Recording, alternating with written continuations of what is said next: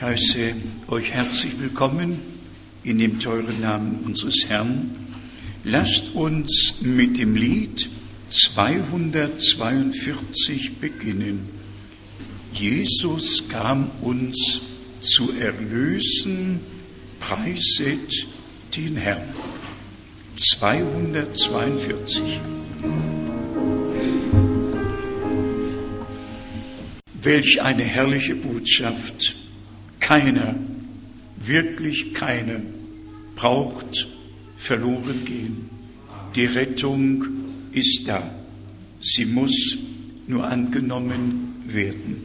Lasst uns Lied Nummer zwei singen. Es liegt mir einfach auf dem Herzen. Du hast dich mir geoffenbart.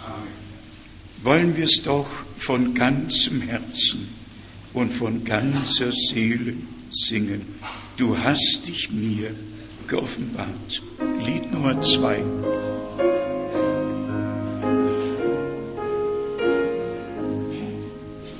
Haben wir die letzte Strophe von Herzen gemeint? Kein eigener Weg und Wille mehr, bestimme du allein. Ich gebe mich dir gänzlich her, mein alles sollst du sein. Singen wir noch Lied Nummer 18, da liest Bruder Graf uns ein Wort. Lied Nummer 18, Herr, wir loben deine Gnade, die uns ganz, ganz für dich gewann.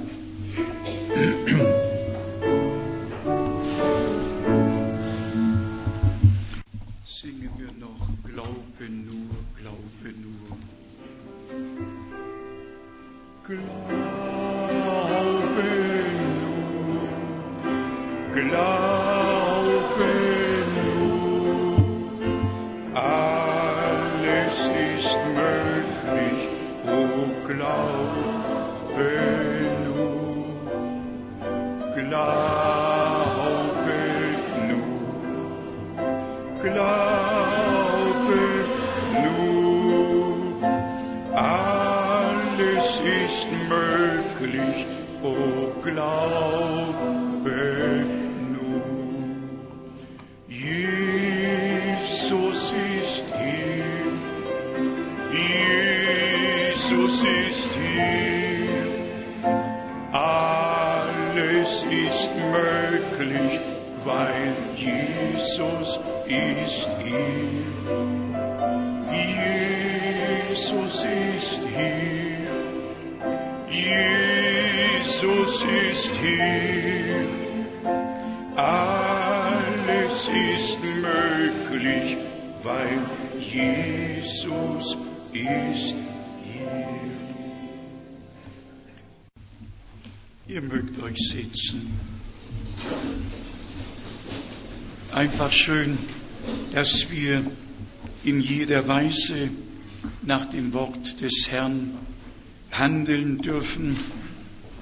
Und wenn ich jetzt daran denke, wie Gott die Türen öffnet, Bruder Graf hat ja eben einen Bericht gegeben, Versetzt euch bitte jetzt in das Jahr 1969, viele Jahre zurück, als Bruder Frank die erste Reise nach Moskau machte und damals in der Zeit des Kalten Krieges der eiserne Vorhang und dann noch als deutscher Staatsbürger.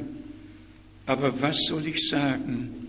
Es war der Präsident der Baptistengemeinden, der mich willkommen geheißen hat, der der Regierung gegenüber unterschrieben hat, dass er die Verantwortung für mich übernimmt, solange ich im Lande bin aber Freiheit habe, hinzugehen, wohin es denn auch sein soll. Wenn ich zurückschaue, kann ich einfach nur sagen, die Wege des Herrn sind unerforschlich, aber einfach wunderbar. Das kann man nicht anders sagen. Dann haben wir auch von den Missionsreisen, die Bruder Barry gemacht hat nach Haiti, auch ein Land, das wir vor Jahren gemeinsam bereisten und das Wort des Herrn verkündigt haben. Wir schauen einfach zurück auf sehr, sehr viele Jahre der gemeinsamen Arbeit im Reiche Gottes. Und ich habe heute mal, ohne es geplant zu haben, die Liste von 65 Brüdern, die wir weltweit regelmäßig betreuen, mit gewissen Beträgen regelmäßig betreuen, mitgebracht. Offiziell Auszug von der Bank. Wer sie einsehen möchte, sie liegt dort auf dem Tisch, kann eingesehen werden.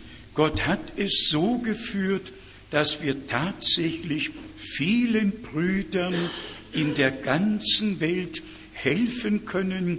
Wir können sie unterstützen und ihr trägt dazu bei. Gott segne euch. Es gibt eben besonders die dritte Welt, wo Brüder einfach darauf angewiesen sind, dass wir sie unterstützen. Und dann gibt es unsere Brüder, die ja auch äh, die Mittel benötigen, um all die Reisen machen zu können in alle Welt. Auch ich hatte eine gesegnete Reise nach Rumänien und die wird uns allen, die wir dort waren, unvergesslich bleiben. Nach der Sonntagvormittag-Versammlung, an der schätzungsweise 1500 Leute teilgenommen haben, hatte ich mich schon gesetzt. Und der eine Bruder und der andere haben noch kurz einige Bemerkungen gemacht. Und dann war es mir auf dem Herzen, geh doch noch einmal zum Pult und frage, wer von all diesen Teilnehmern biblisch auf den Namen des Herrn Jesus Christus getauft ist. Gedacht, getan und ein Meer von Händen ging hoch, für meine Begriffe hundertprozentig alle Anwesenden.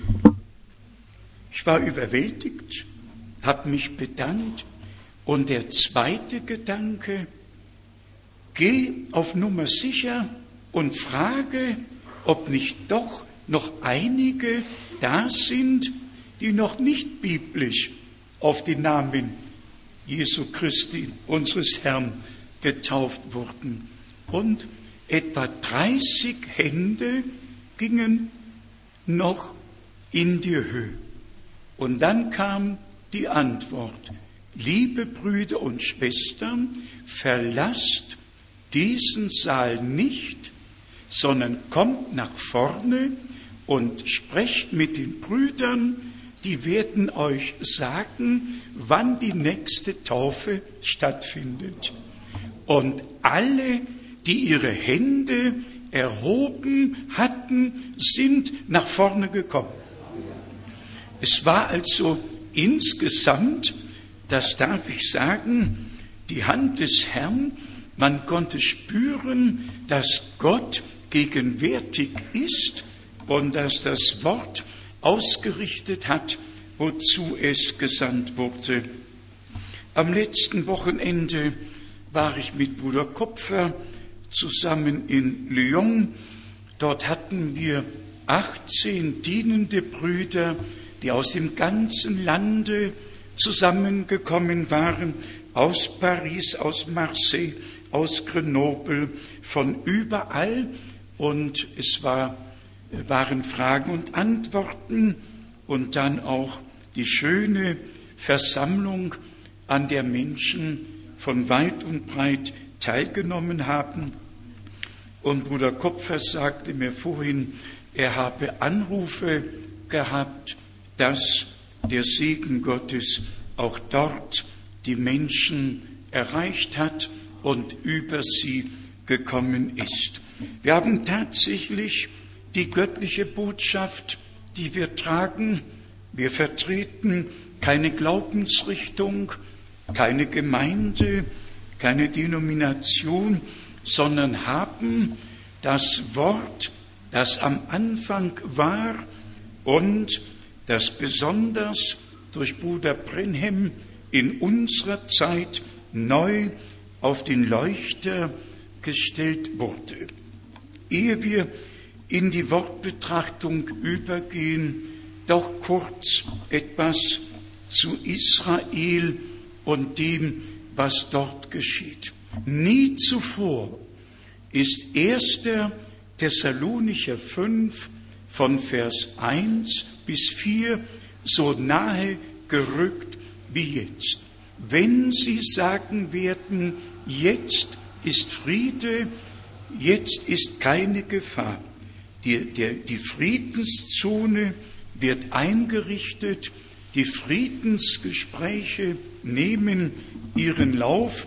Ich weiß nicht, ob ich es beim letzten Mal schon hier vorgelesen habe aus den Nachrichten von Ludwig Schneider, der schon im Jahre 2004 geschrieben hat, Vatikan wollte Jerusalem. Der Vatikan, Irland, Portugal, Spanien und Italien hatten wenige Jahre vor der Staatsgründung Israels 1948 geplant, die Herrschaft der katholischen Kirche über Jerusalem zu etablieren. Jetzt haben wir das, was in der Tat geschehen wird. Wir haben die politische Konstellation und dazu kommt die religiöse, nämlich die Vereinigung der Religionen. Ich werde es nicht vergessen, das Bild sollte man sicher in einem Rundbrief veröffentlichen, direkt vor Ausbruch des Krieges im Irak besuchte der ranghöchste Mann aus Bagdad den Papst. Und der Papst nahm die Sonderausgabe des Koran und küsst und küsst den Koran vor aller Weltaugen, küsst den Koran vor aller Weltaugen, um so zu demonstrieren, dass die Religionen ja im Grunde genommen zusammengehören, auch wenn sie verschiedene Wege gehen.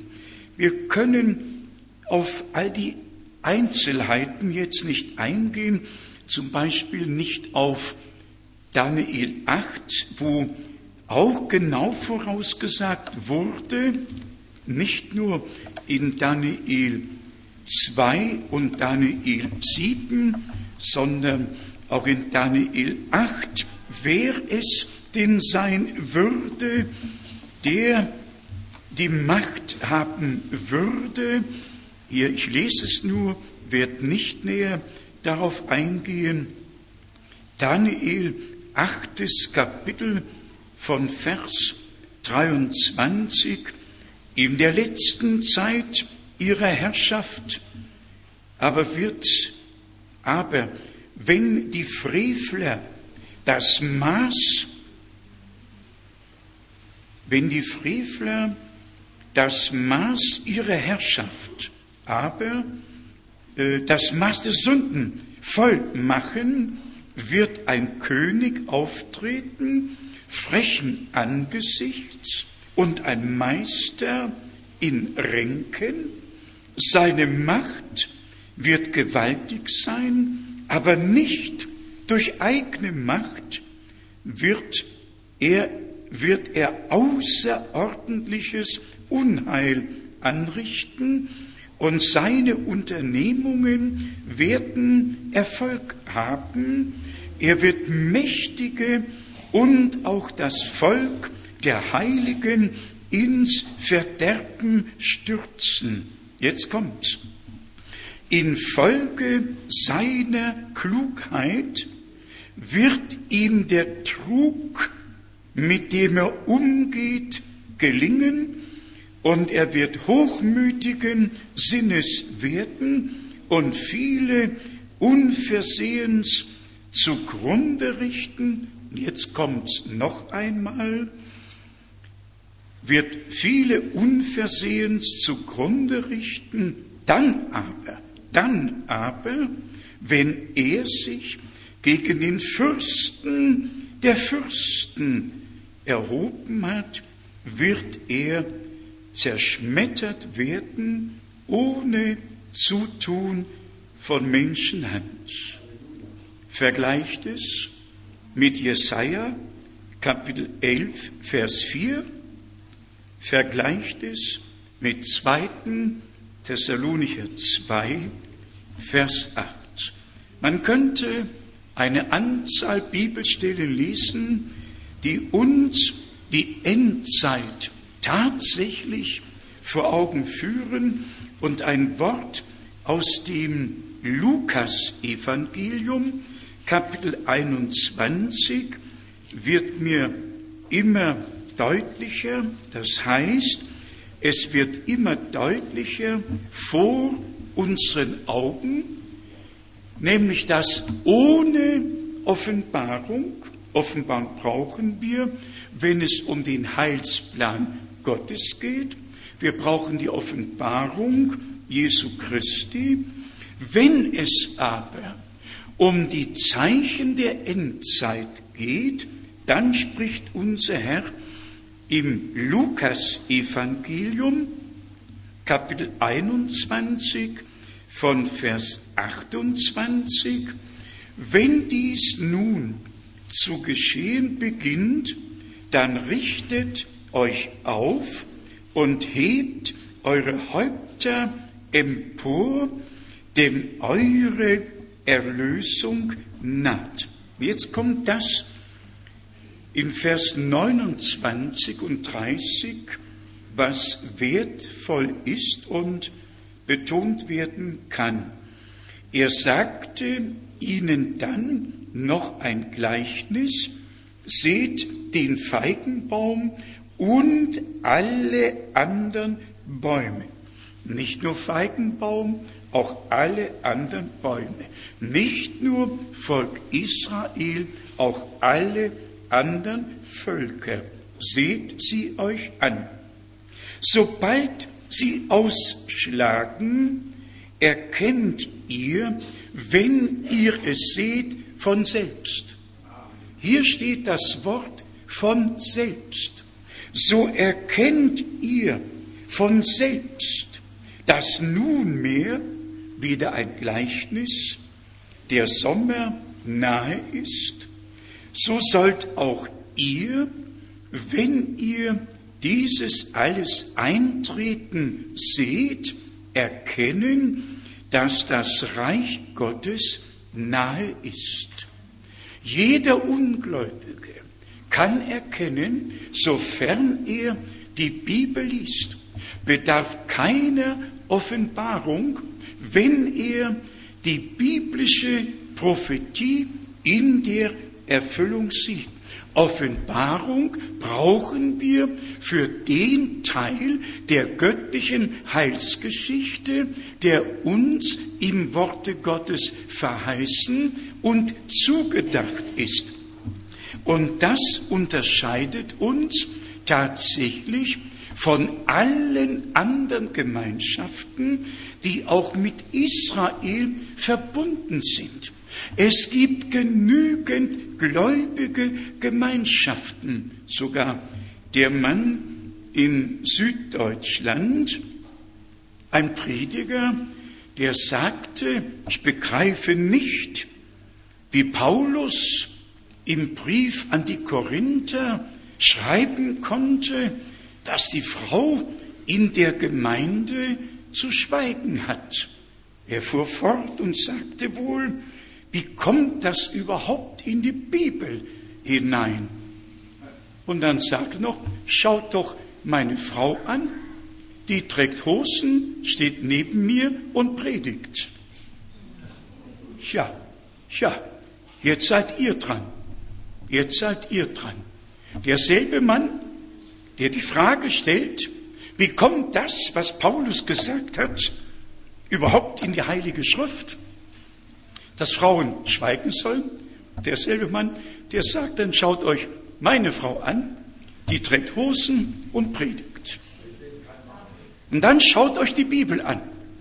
Ich sage es noch einmal, es gibt genügend Glaubensrichtungen, die mit Israel äußerlich verbunden sind, vielleicht auch innerlich verbunden sind, die die biblische Prophetie in ihrer Erfüllung sehen und wie hier geschrieben steht, von selbst erkennen, von selbst erkennen. Man braucht da gar nicht viel hinzuzutun, sondern ihr erkennt daran von selbst. Ihr erkennt es.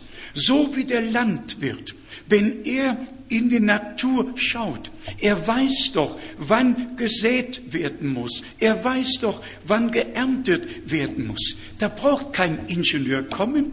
Das, das ist ganz automatisch. Aber auch das sei noch einmal betont, wenn es um den geistlichen Teil für die Gemeinde geht, die Verheißungen, die Gott gegeben hat, dann werden sie von all diesen Israel-Freunden abgelehnt. Und wenn ich dann daran denke, dass dieser geliebte Mensch die Trinität so verteidigt, aber so krass und scharf verteidigt, als Jude die Trinität verteidigt, dann tut es weh im tiefsten Inneren des Herzens. Das Wort Trinität ist wirklich eine Erfindung aus dem vierten Jahrhundert. Das existierte überhaupt nicht. Überhaupt nicht. 4300 Jahre hat das Wort Trinität oder dreieiniger Gott überhaupt nicht existiert. Erst als die Griechen mit ihrer Philosophie ins Christentum hineinkamen und dann die Erfindung hatten, dass Gott ja in drei Personen existieren müsste. Seit wann gibt es drei Allmächtige? Seit wann drei, drei Ewige? Das geht einfach nicht. Und wenn irgendjemand sagt, der Vater hat den Sohn geboren, habt ihr schon je gehört, dass ein Vater einen Sohn geboren hat? Ich habe es noch nicht gehört. Es ist ein Unding, einfach ein Unding. Aber die Leute behaupten es, nur weil es im Konzil 325 so in den Raum gestellt wurde und im Konzil 381 bestätigt wurde. Und jetzt kommen wir zu dem Punkt. Wir werden hauptsächlich abgelehnt, weil wir die Trinitätslehre nicht haben. Das ist der Hauptpunkt. Der Hauptpunkt, weshalb wir mit unserer Verkündigung abgelehnt werden, ist, weil wir die Trinitätslehre nicht glauben und nicht verkündigen. Dann kommt der zweite Punkt, weil wir die Trinitätstaufe, die auch eine Erfindung ist und als römisches Taufbekenntnis in der Kirchengeschichte dokumentiert ist, weil wir diese zwei Grundlehren ablehnen, ablehnen müssen, weil sie unbiblisch sind, werden wir von allen verworfen, denn die römisch-katholische Kirche erkennt nur an, wer die Trinitätslehre akzeptiert und die Trinitätstaufe an sich äh, vollziehen lässt. Alles andere wird von ihr nicht anerkannt. Bei Gott ist es gerade umgekehrt. Bei Gott werden wir anerkannt, wenn wir uns biblisch auf die Namen des Herrn Jesus Christus taufen lassen. Denn wir glauben, dass Gott in Christo war und die Welt mit sich selbst versöhnt hat. Im Übrigen lasst mich die Bemerkung machen, was Israel betrifft. Wir werden zu Israel stehen und für Israel beten und so Gott will, ich sage es heute, weil ich darum gebeten wurde, so der Herr noch verzieht, planen wir für das nächste Jahr wieder eine Israelreise vom 7. bis 17. Mai. Das nur noch nebenbei. Ihr könnt euch das jetzt schon in den Kalender schreiben und im nächsten Jahr dann übertragen. Lesen wir ein besonderes Wort, das mir auf dem Herzen liegt, und dann noch einige Bibelstellen aus 1. Mose 28. 1. Mose 28. Hier haben wir das wunderbare Erlebnis Jakobs mit dem Herrn. Und was mich dabei bewegt, ist, dass ein Erlebnis nur für den eine Bedeutung hat, der es wirklich hatte. Lesen wir äh, in 1. Mose 28, Vers 15. Und siehe, ich will mit dir sein und dich überall behüten, wohin du gehst, und will dich auch in dieses Land zurückbringen, denn ich will dich nicht verlassen, bis ich das ausgeführt habe, was ich dir verheißen habe. Ein gewaltiges Wort. Erstens, der Herr will uns nicht verlassen. Brüder und Schwestern, die persönliche Erfahrung, das persönliche Erlebnis mit dem Herrn steht am Anfang unseres Weges. Ich wiederhole es und sage es so, am Anfang unseres Weges mit dem Herrn muss deine und meine Begegnung mit ihm stehen. Ohne dem geht es nicht. Wir brauchen das persönliche Heilserlebnis, die persönliche Begegnung mit dem Herrn, eine Bekehrung, eine Wiedergeburt, eine Geistestaufe. Auch das ist mir sehr tief ins Herz gegangen. Ich habe es in Rumänien erwähnt.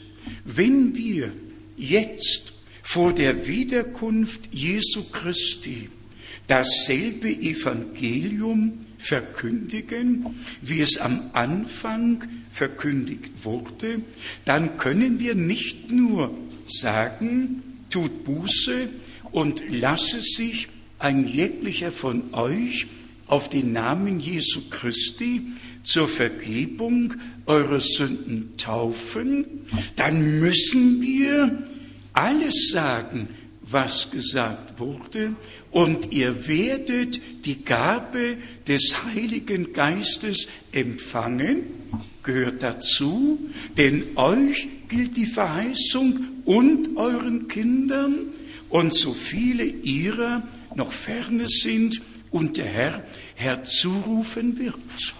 Wir müssen mit der Wahrhaftigkeit Gottes umgehen, so nahe vor der Wiederkunft unseres Herrn muss der ganze Ratschluss Gottes mit allen Verheißungen und auch die Lehre, wie sie am Anfang war, verkündigt werden. Und wir als gläubig gewordene müssen und dürfen alle Erlebnisse mit Gott machen, die unsere Brüder am Anfang mit Gott gemacht haben. Daran führt kein Weg vorbei. Und ich dachte so hier an Jakob. Es war ein persönliches Erlebnis. Er sah die Leiter, er sah die Engel Gottes hinauf und herabsteigen. Dann sah er den Herrn oben auf der Leiter. Es war ein persönliches Heilserlebnis, ein Gnadentag für Jakob. Und nie war er derselbe. Und besonders dann die Verheißung. Und siehe, ich will mit dir sein. Diese Verheißung ist nicht aus der Luft gegriffen. Diese Verheißung gehört zu dem Erlebnis, das Jakob gerade mit dem Herrn hat. Die Offenbarung. Er sah die Leiter. Er sah den Himmel offen. Er sah den Herrn oben auf der Leiter stehen. Er hatte dieses persönliche Erlebnis mit dem Herrn. Und dann, und dann hört er die Stimme des Herrn und siehe, ich will mit dir sein. Brüder und Schwestern, fasst Mut, lasst uns glauben, zum Herrn kommen und sagen, geliebter Herr, du hast die Verheißung gegeben, dass alles wieder erstattet werden soll. Wir haben die Verheißung im Worte Gottes. Und Brüder und Schwestern, sollte noch jemand hier sein, der dieses persönliche Erlebnis mit Gott noch nicht gemacht hat, dann ist heute der Tag. Heute kann dein Anfang sein. Und dann aus diesem Erlebnis heraus die Zusage, die Verheißung und siehe, ich will mit dir sein. Ich will dich behüten, wohin du gehst und will dich in dieses Land zurückbringen. Und jetzt kommt das ganz Gewaltige.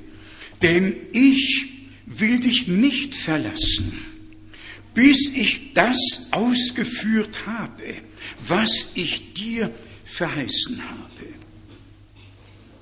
Brüder und Schwestern, wir müssen in diese persönliche Verbindung und Beziehung zu Gott kommen, dass wir uns persönlich angesprochen wissen und dann im Glauben den Herrn zu uns sagen hören, ich will dich nicht verlassen, nicht versäumen.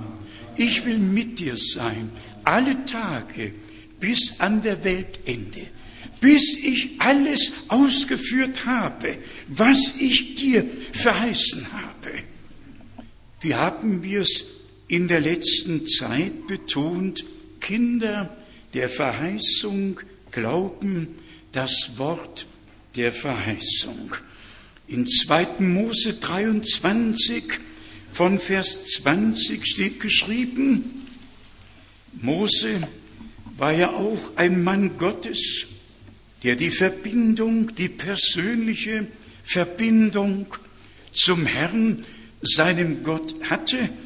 Und dann haben wir die Verheißung, dass Gott, dass Gott mit ihm war und seine Feinde ja gebeugt hat und ihm den Sieg geschenkt hat. 2. Mose 23, Vers 20 und 21. Wisse wohl, ich will einen Engel vor dir hergehen lassen, um dich unterwegs zu behüten und dich an den Ort zu bringen, den ich dir bestimmt habe.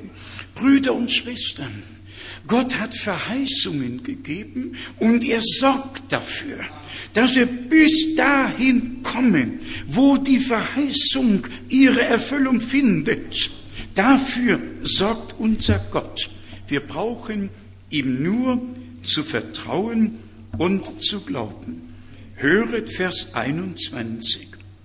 Nimm dich vor ihm in Acht, gehorche seinen Weisungen und sei nicht widerspenstig gegen ihn, denn er würde euch eure Verschuldungen nicht vergeben. Bis hierher hört es sich an, als spricht der Herr von einem anderen. Und dann, weil ich persönlich in ihm bin. Einerseits in Engelgestalt geht der Herr dem Mose voran und ist persönlich in ihm gegenwärtig. 2. Mose 33, ganz gleich wie Gott der Herr sich offenbart. In jeder Gottesoffenbarung ist er persönlich, ganz persönlich. Jede Gottesoffenbarung hat den Herrn als Inhalt, hat den Herrn, äh, natürlich gibt es keine Offenbarung Gottes ohne, dass Gott gegenwärtig ist. 2. Mose 33, hier haben wir die Verbindung zu dem, was Gott ebenfalls angeordnet hat. 2. Mose 33. Hier spricht der Gottesmann in Vers 15, da entgegnete ihm Mose, wenn du nicht in Person mitziehst, so lass uns lieber nicht von hier wegziehen.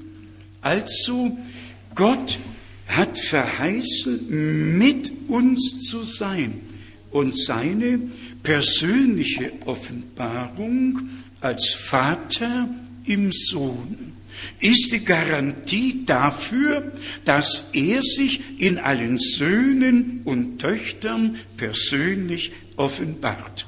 Wir sind tatsächlich zurückgebracht worden zum Ursprung. Auch das haben wir betont aus 2. Samuel 7. 2.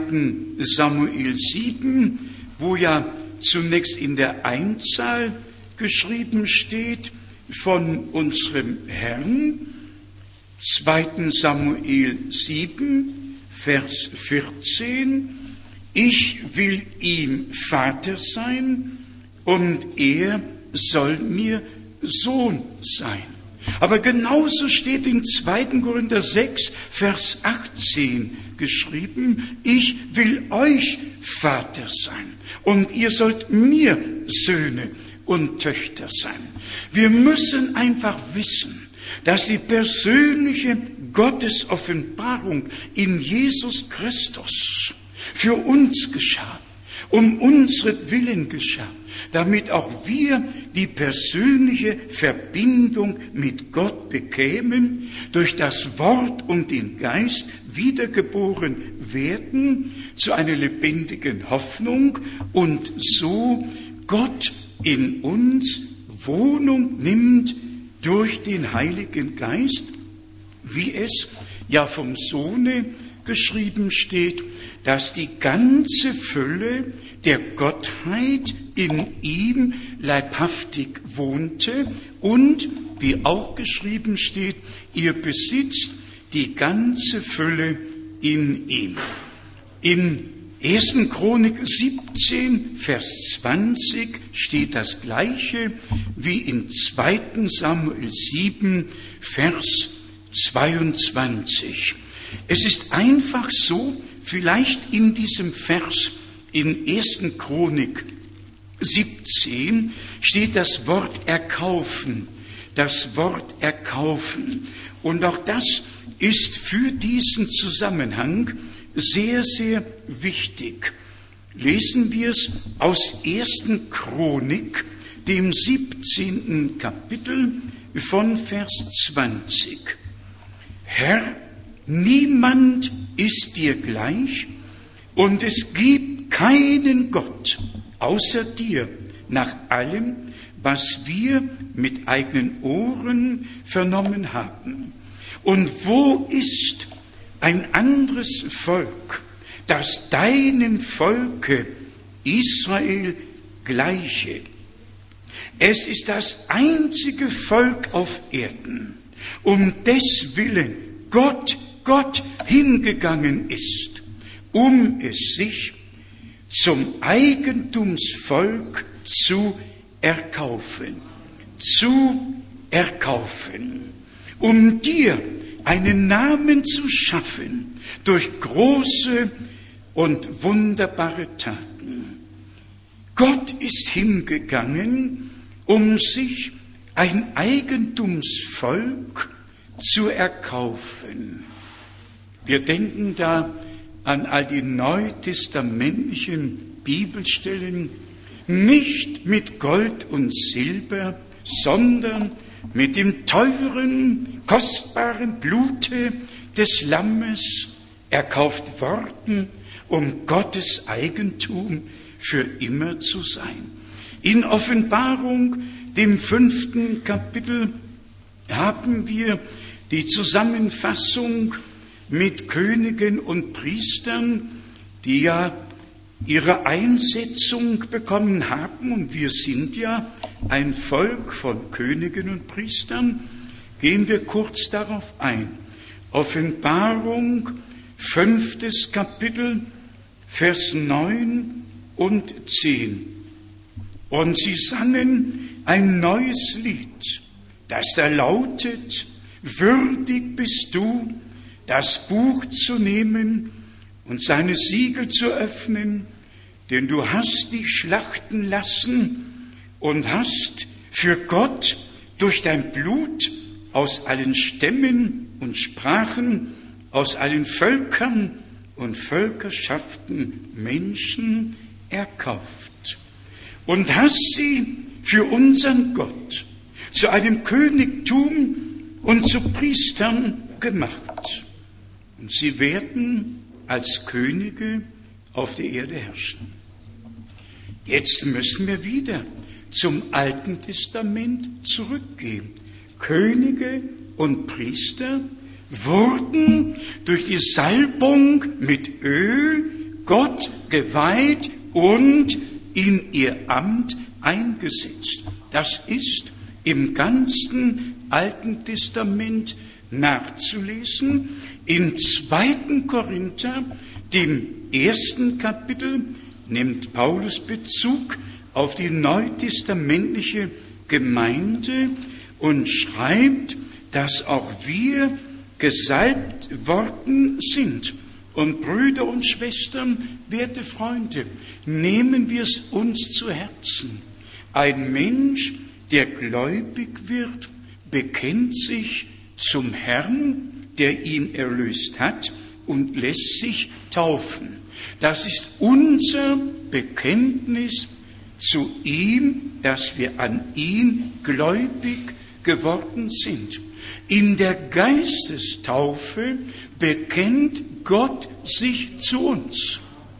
In der Wassertaufe bekennen wir uns zu ihm, nehmen die Gnade und das Heil an. In der Geistestaufe bekennt sich Gott zu uns und drückt uns sein Siegel auf.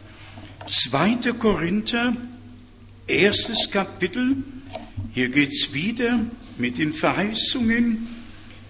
2. Korinther, erstes Kapitel von Vers 20.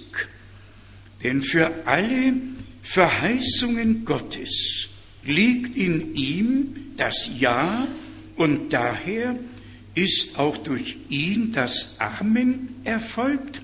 Gott zur Verherrlichung durch uns. Aber hier hört es noch nicht auf. Es geht weiter. Der uns aber samt euch auf Christus festgegründet und gesalbt hat.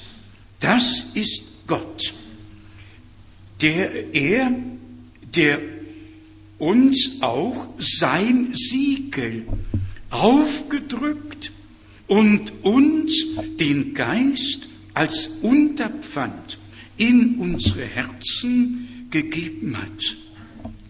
Hier haben wir eine Tiefe des Wortes Gottes, der uns gesalbt hat. Aaron wurde gesalbt. Das Salböl ist hinuntergeflossen bis in den Saum des Gewandes nachzulesen, Psalm 133. Und in dem Zusammenhang steht geschrieben, wie schön ist, wenn Brüder einträchtig beieinander wohnen. Nur unter der Salbung des Heiligen Geistes kann in der bluterkauften Schar diese göttliche Einmütigkeit erreicht werden in Lehre und Leben, weil die Salbung uns über alles belehrt. Lesen wir es nach im ersten Johannesbrief. Hier steht es geschrieben im ersten Johannesbrief im zweiten Kapitel, 1. Johannes, zweites Kapitel, die Verse 26 und 27. Dies habe ich euch im Hinblick auf die geschrieben, welche euch irreführen. Und was euch betrifft, so bleibt die Salbung, die ihr von ihm empfangen habt, dauernd in euch und ihr bedürft keiner anderweitigen Belehrung, nein, wie seine Salbung euch über alles belehrt, so ist sie auch wahr und ist keine Lüge, und wie sie euch gelehrt hat, so bleibt in ihm.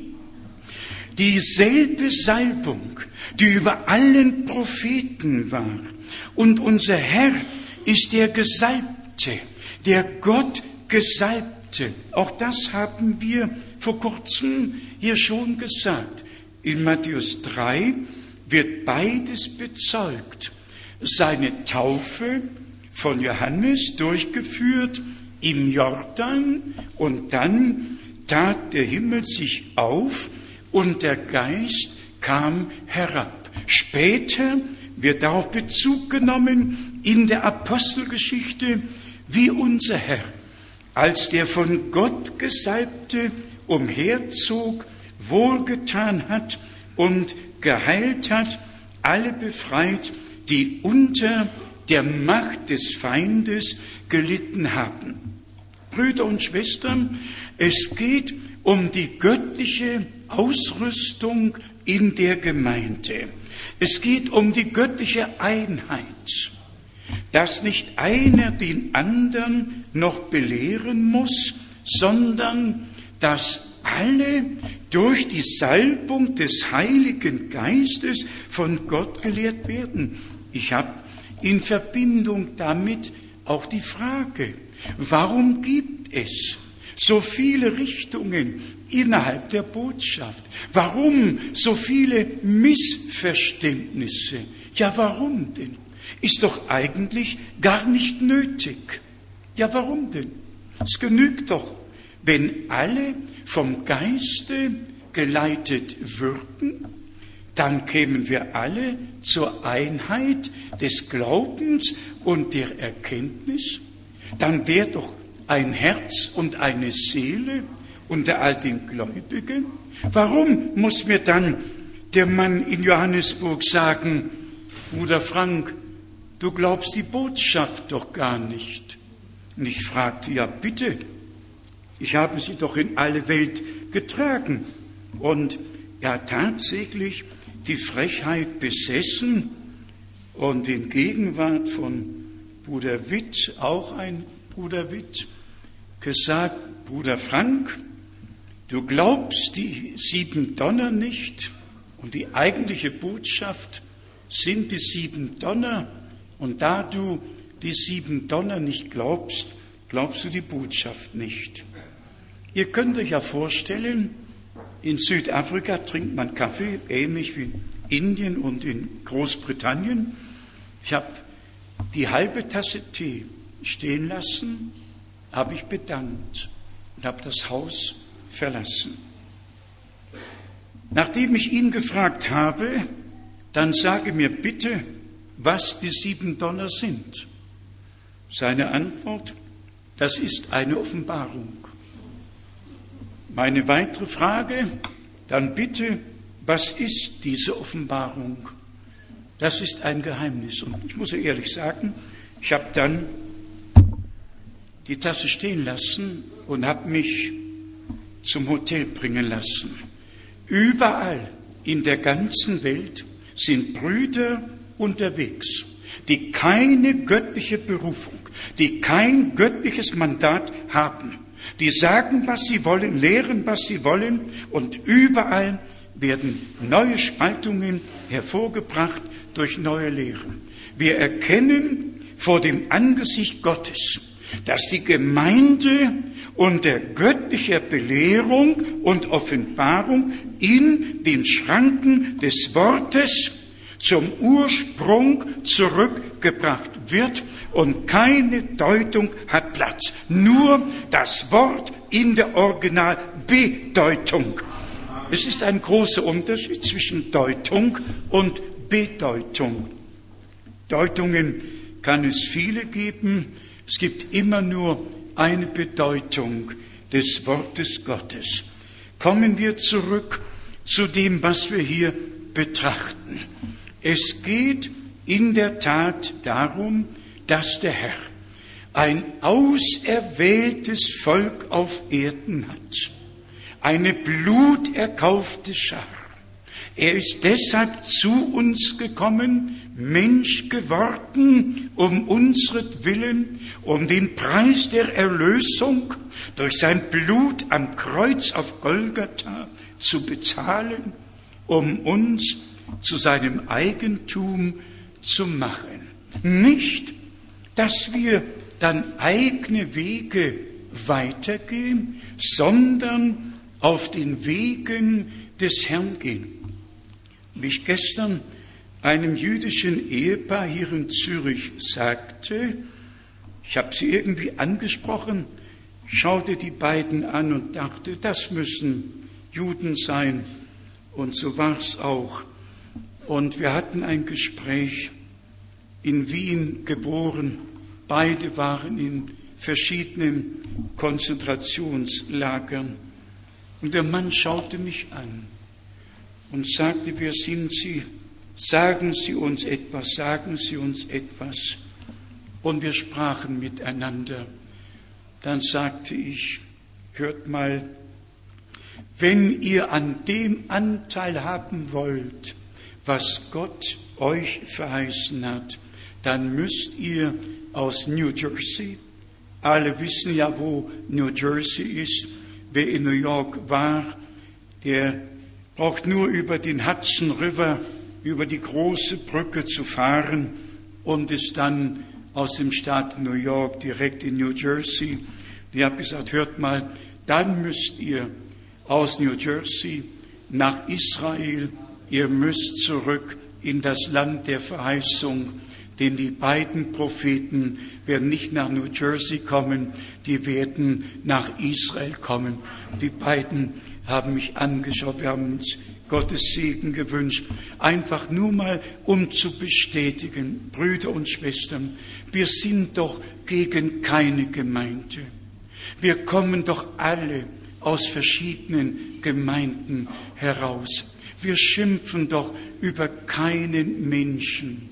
Wir haben nur die göttliche Pflicht, das wahre Wort zu verkündigen und wir glauben, dass alle, die aus Gott sind, seine Stimme hören, sich zurechtbringen lassen, von den eigenen Wegen umkehren, den Weg des Heils gehen, und zwar im Glaubensgehorsam an das Wort Gottes. Nicht wir missverstehen die Leute in den anderen Gemeinden. Wir werden von ihnen missverstanden. Brüder und Schwestern, aber das war das Los aller Propheten. Und die Heilige Schrift sagt zum Beispiel nicht nur, dass die Propheten getötet wurden, sondern alle, die das Kommen des Gerechten vorausgesagt haben die das Kommen des Messias vorausgesagt haben. Jetzt haben wir die Botschaft von der Wiederkunft Jesu Christi, mit der wir tatsächlich rechnen. Ich mache keinen Hehl daraus, ich rechne mit der Wiederkunft Jesu Christi, meines Herrn. Kein Mensch weiß Zeit und Stunde und wir alle müssen nüchtern bleiben in jeder Weise. Aber hier ist doch der wichtige Punkt. Man kann nicht in den Lehren der verschiedenen Denominationen bleiben und dann die Blicke nach Rom richten und dann Anteil an dem haben, was der Herr der Gemeinde verheißen hat. Mit Rom wird geschehen, was Rom verheißen wurde nämlich die Zerstörung in einer einzigen Stunde. So steht's in Offenbarung 18 dreimal geschrieben. Und genauso steht geschrieben, nicht von dem Babylon am Euphrat, sondern von dem Babylon, um das es jetzt geht. Ihr, mein Volk, kommet heraus, sondert euch ab, rühret nichts Unreines an. Und das ist doch der Punkt. Alle, die in der Trinitätslehre bleiben, bleiben in der babylonischen Gefangenschaft. Ich werde mich für diesen Satz nicht entschuldigen. Der wird Berechtigung haben vor dem Throne Gottes. Ich wiederhole es.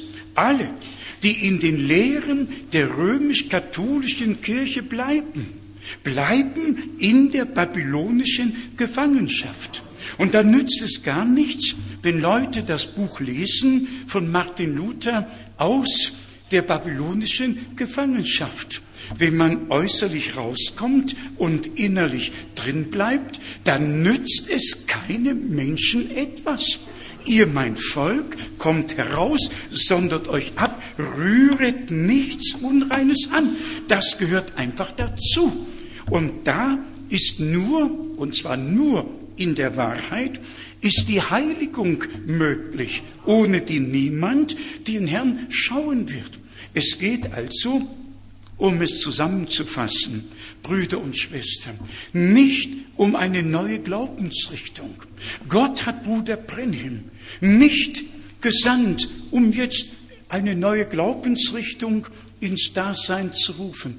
Gott hat ihn am Ende der Gnadenzeit gesandt, ehe ehe der große und schreckliche Tag des Herrn kommt, ehe die Sonne sich verfinstert und der Mond den Schein verliert und die Sterne vom Himmel fallen, ehe die Gerichte Gottes über diese Erde kommen, hat Gott einen Propheten gesandt, im Alten Testament verheißen, im Neuen Testament bestätigt.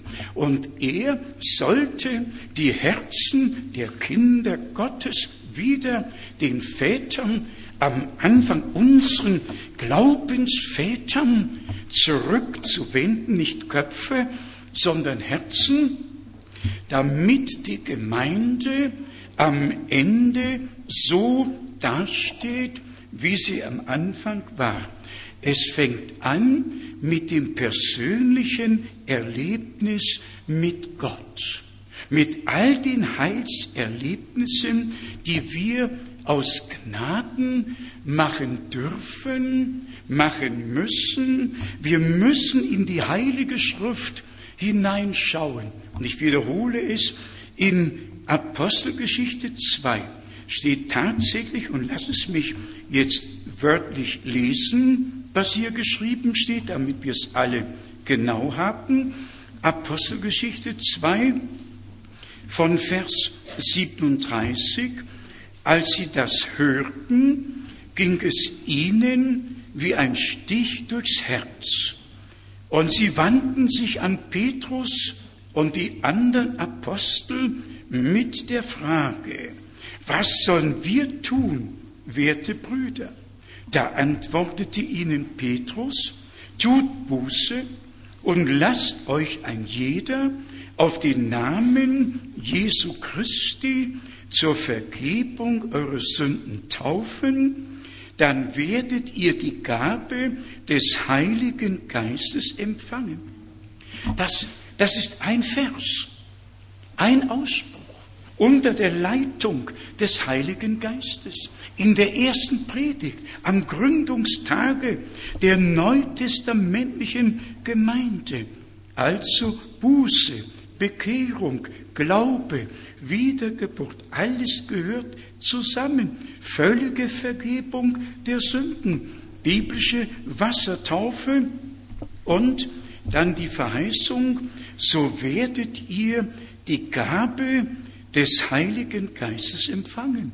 Brüder und Schwestern, hier geht es nicht darum, dass wir jetzt gedanklich, und das könnte ja passieren, sagen, ja Moment, da hat es ja schon die Pfingstbewegung gegeben, die vor 100 Jahren ihren Anfang erlebt. Das hat es gegeben.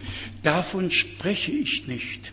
Sie alle sind in der Trinitätslehre geblieben, sie alle sind in der Trinitätstaufe geblieben, sie haben Geistesgaben empfangen, aber keine Versiegelung mit dem Heiligen Geist, weil sie sich nicht durch den Heiligen Geist in alle Wahrheit leiten ließen.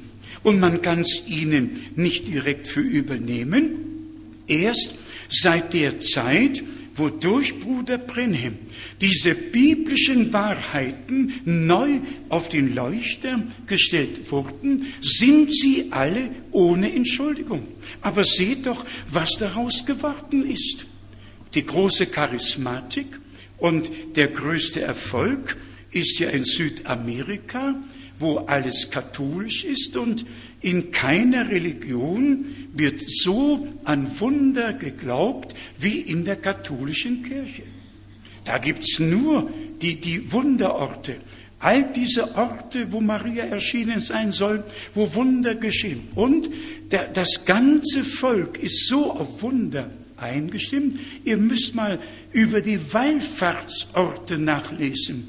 Wie viele Millionen und Abermillionen in Europa, ob nach Fatima, ob nach Lord oder wohin und in Südamerika besonders. Und immer geht's um Wunder. Und jetzt kommen die Charismatiker und die kommen auch nur mit Wunder. Mit Wunder, mit Wunder, mit Wunder. Und haben großen Erfolg. Und wo führt das alles hin? Es führt trotzdem alles nach Rom.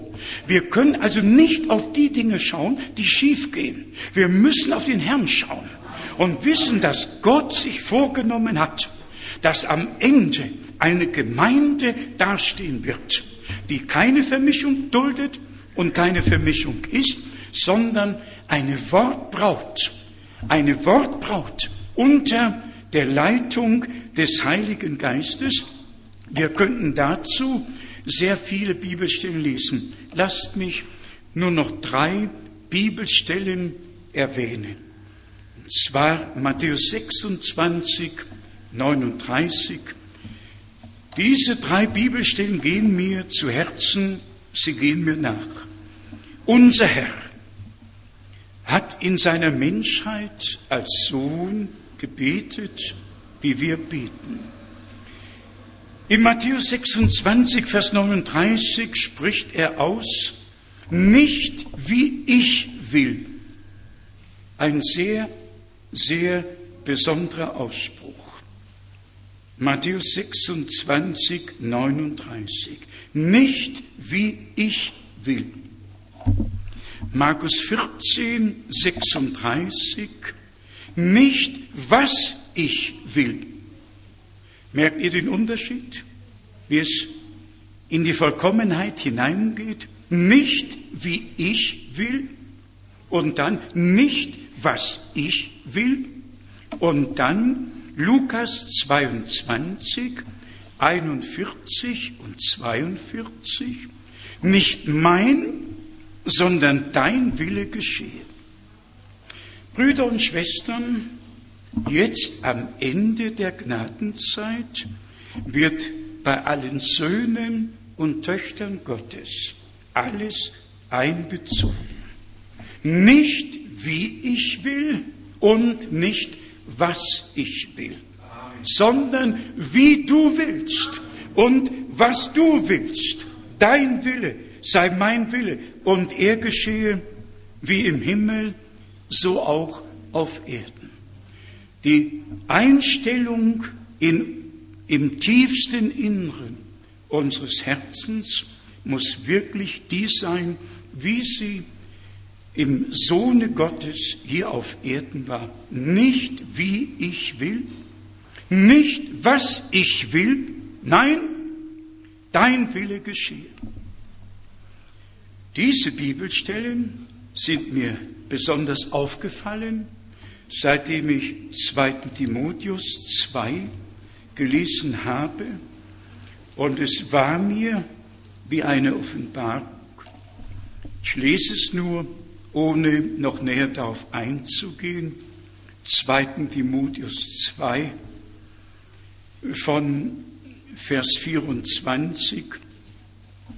Denn ein Knecht des Herrn soll nicht streitsüchtig sein, sondern freundlich gegen jedermann, ein tüchtiger Lehrer, fähig, Böses mit Geduld zu ertragen und die Widerstrebenden mit Sanftmut zurechtzuweisen, ob Gott ihnen nicht doch die Umkehr zur Erkenntnis der Wahrheit verleihe.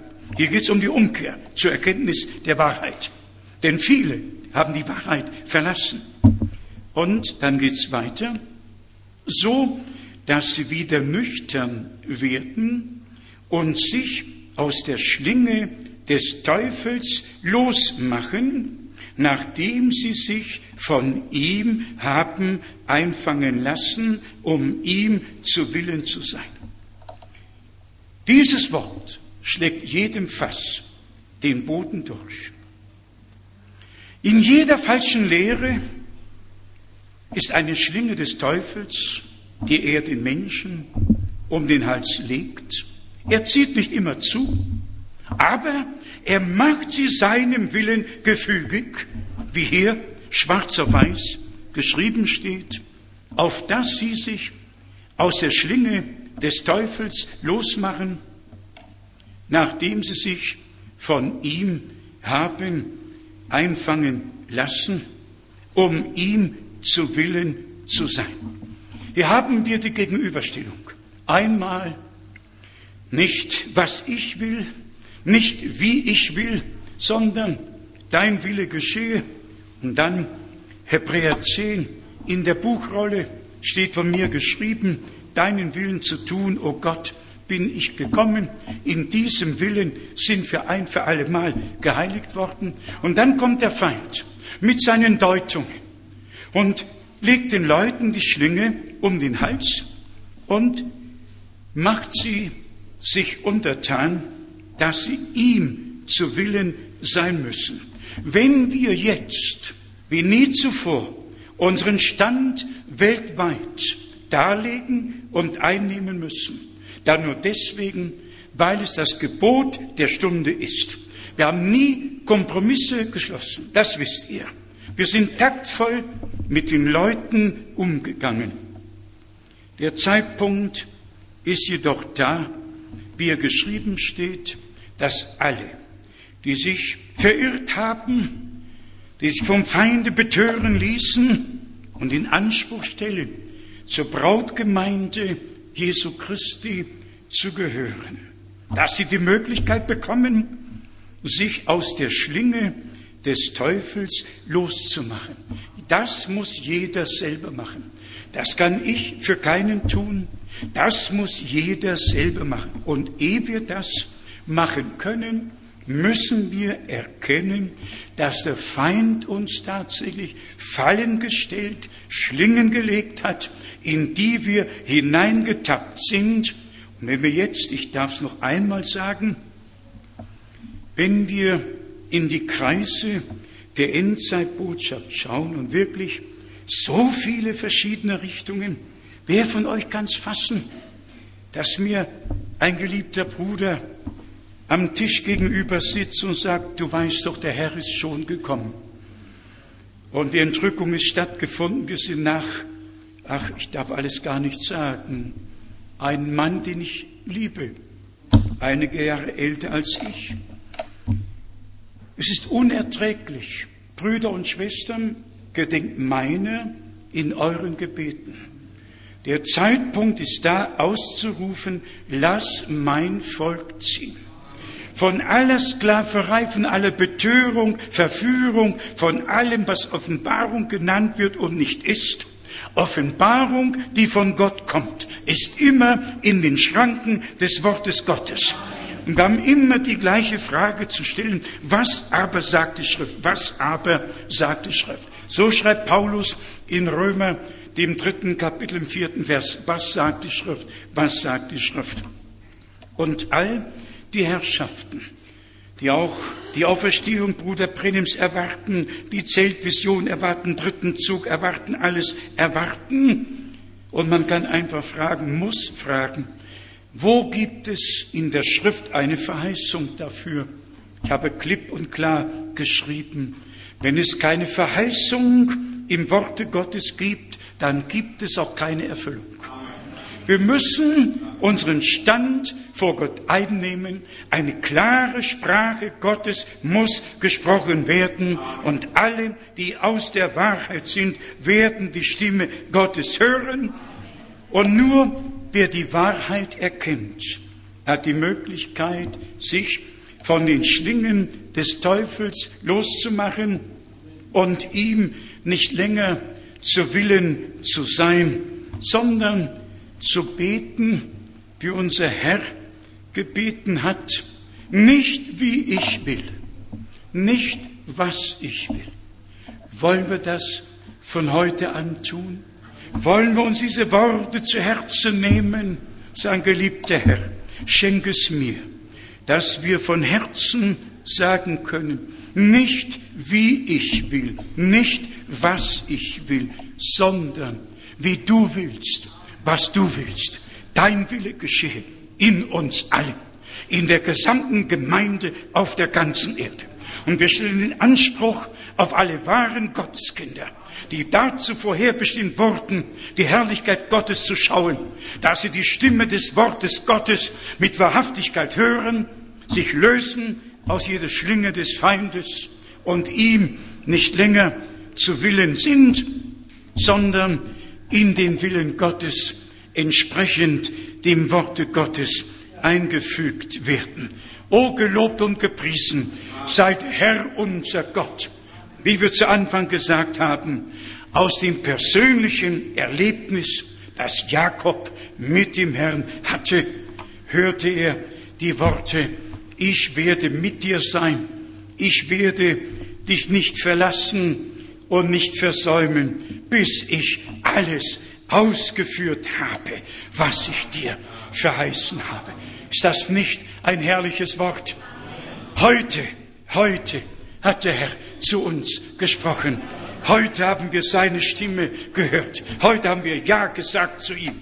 Und heute haben wir seine Verheißung mitbekommen, dass er alles ausführen wird, was er sich vorgenommen und was er verheißen hat. Gottes Verheißungen bleiben, sie wanken ewig nicht. Blutend hat Jesus besiegelt, was er im Wort verspricht. Noch eine Frage. Wer ist bereit, den ganzen Weg mit Gott zu gehen?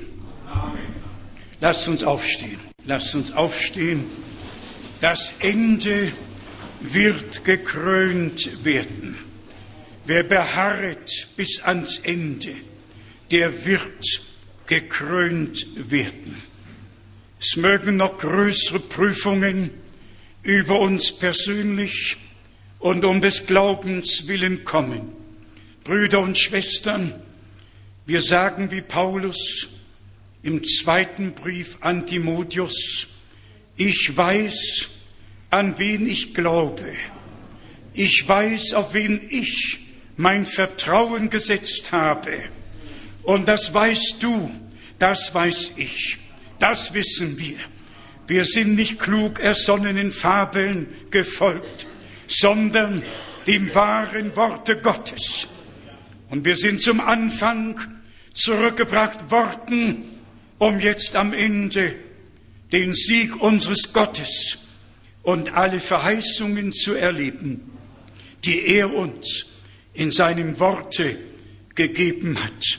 Bitte überprüfen wir uns alle, jeder sich selbst, wie die Heilige Schrift in 1. Korinther, dem elften Kapitel sagt. Ein jeder prüfe sich selbst.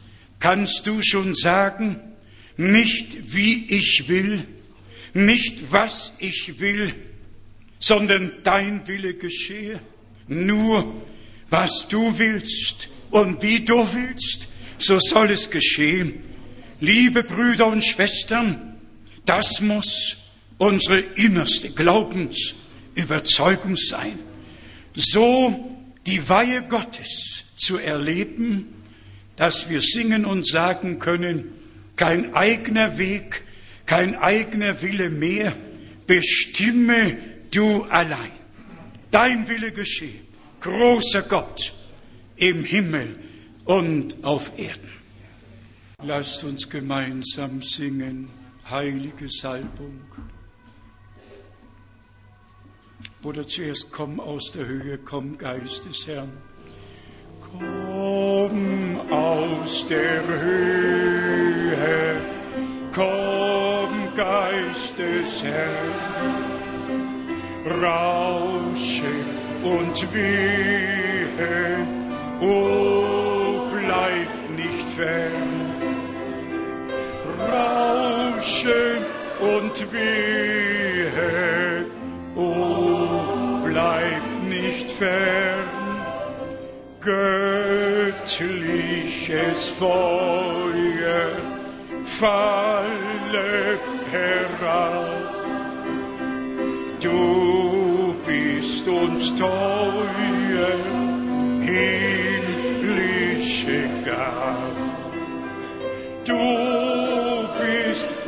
teuer, himmlische Gab. Alle zusammen tauf aus der Höhe das heilge Flammen an uns zu sehen.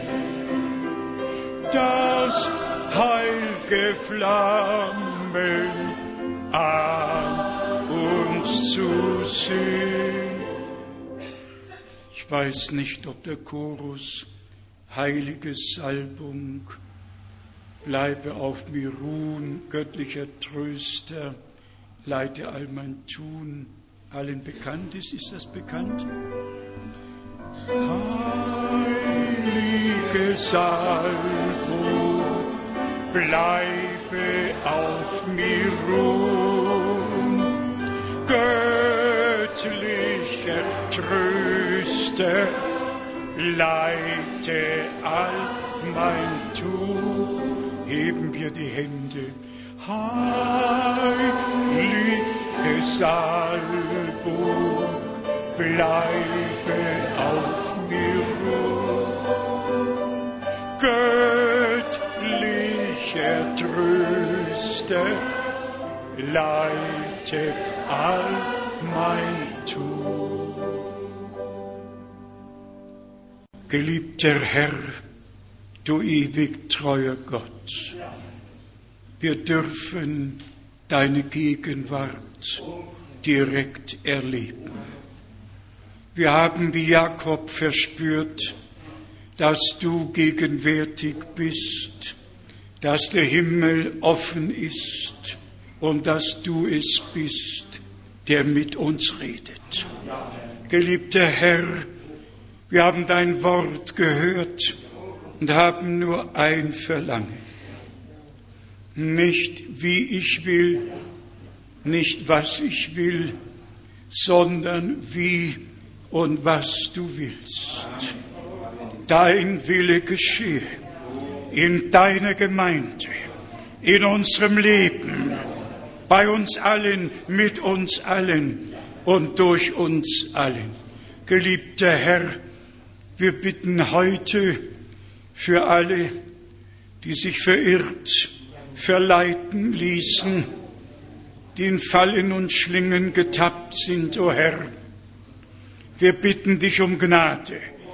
Möge das Wort, das Wort vom Kreuz so mächtig ergehen und der Sieg des Kreuzes offenbar werden. Wir danken dir, geliebter Herr und Erlöser, für die Kraft deines Blutes, deines Wortes und deines Geistes. Wirke weiter in deiner bluterkauften Schar. Und ich danke dir, dass du über deinem Wort und deinem Volke wachst und dass dein Geist uns in alle Wahrheit leitet und deine Salbung über uns bleibt, bis wir vom Glauben zum Schauen kommen. Denn keine Lüge hat ihren Ursprung in der Wahrheit. Wahrheit ist immer Wahrheit gewesen und wird immer Wahrheit bleiben. Und dein Wort ist die Wahrheit und dein Volk ist in deinem Wort, in deiner Wahrheit geheiligt. Auch heute an dieser Stätte ist Heiligung unter deinem Volke geschehen. Ich danke dir dafür, geliebter Herr. Habe du deinen Weg mit uns allen. Halleluja, Halleluja, geliebter Herr. Möge niemand ungesegnet herausgehen. Besonders alle Jugendlichen wollest du zu dir ziehen und dich uns allen offenbaren. Gelobt und gepriesen seist du, Herr, allmächtiger Gott, jetzt und in Ewigkeit. In Jesu heiligem Namen. Halleluja. Amen. Amen. Amen. Setzt euch, singen wir noch gemeinsam ein Lied. Wer hat eins vorzuschlagen? Ich bin dein, o Herr, wäre vielleicht, oder haben wir es schon gesungen? Bitte? 263? 263. Mal sehen, ob wir das kennen. Ja, seliges Wissen. Gott segne Gaben, Gott segne Geber, Gott segne uns alle. 263. Seliges Wissen.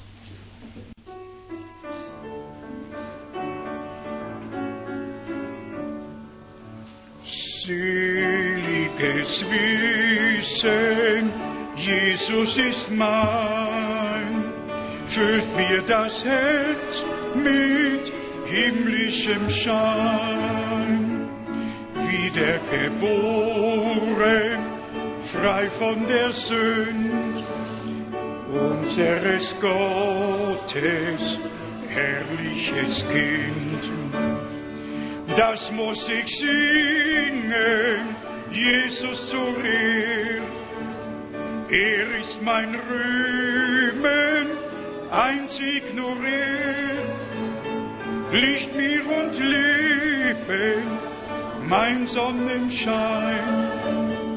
O du mein alles, du nur allein. Zu deinen Füßen, o Herrlichkeit, seh ich den Himmel offen mir weit Fluten der Liebe, Ströme der Gnad rauschen herab den himmlischen Pfad. Das muss ich singen, Jesus zur Ehr. Er ist mein Rühmen, einzig nur er. Licht mir und Leben, mein Sonnenschein. O du mein alles, du nur allein.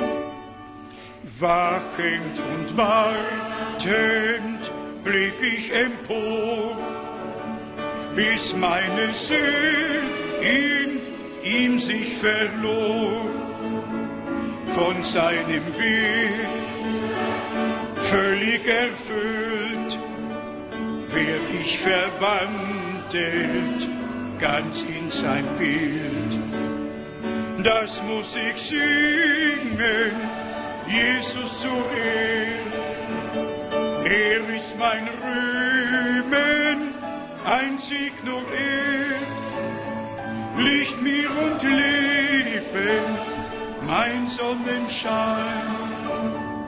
O du mein alles, du nur allein. Darauf sagen wir alle Amen. Ich bin überzeugt, dass wir alle beim Herrn sein möchten. Nur die Bemerkung, Bruder Helmut Miskis am letzten Samstag im Oktober soll ich in Salzburg sein. Jetzt weiß ich nicht, ob das sich mit dem Jugendtreffen überschneidet oder ob die Jugendlichen ihre Jugend noch unter Beweis stellen können und die Fahrt nach Salzburg machen.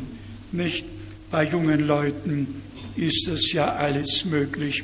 Auch ich möchte darauf hinweisen, dass die Jugendtreffen wirklich vielen, vielen zum großen Segen geworden sind, ja wirklich einigen zum Einstieg in das Reich Gottes. Und Gott hat sehr viel Gnade geschenkt, auch unserem Bruder Helmut Miskis, der ja die Leitung hat, der Bruder Graf, der ja fast regelmäßig dort sein kann.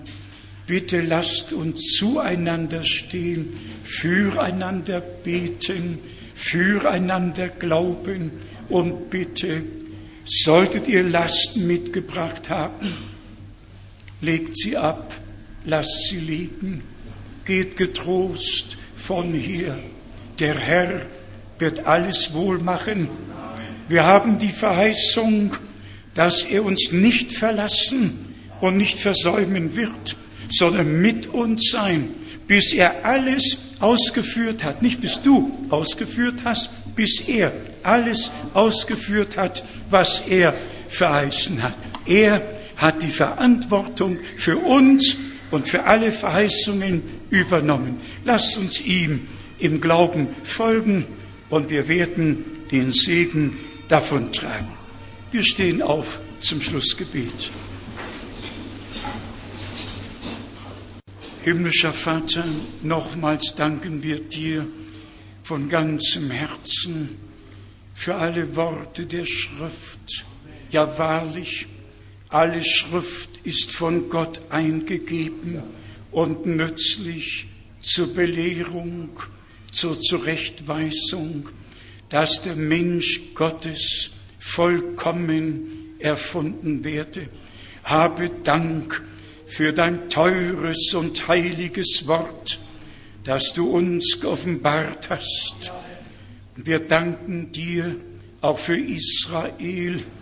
Wir danken dir, dass wir begriffen haben, dass wir jetzt am Ende der Endzeit angekommen sind.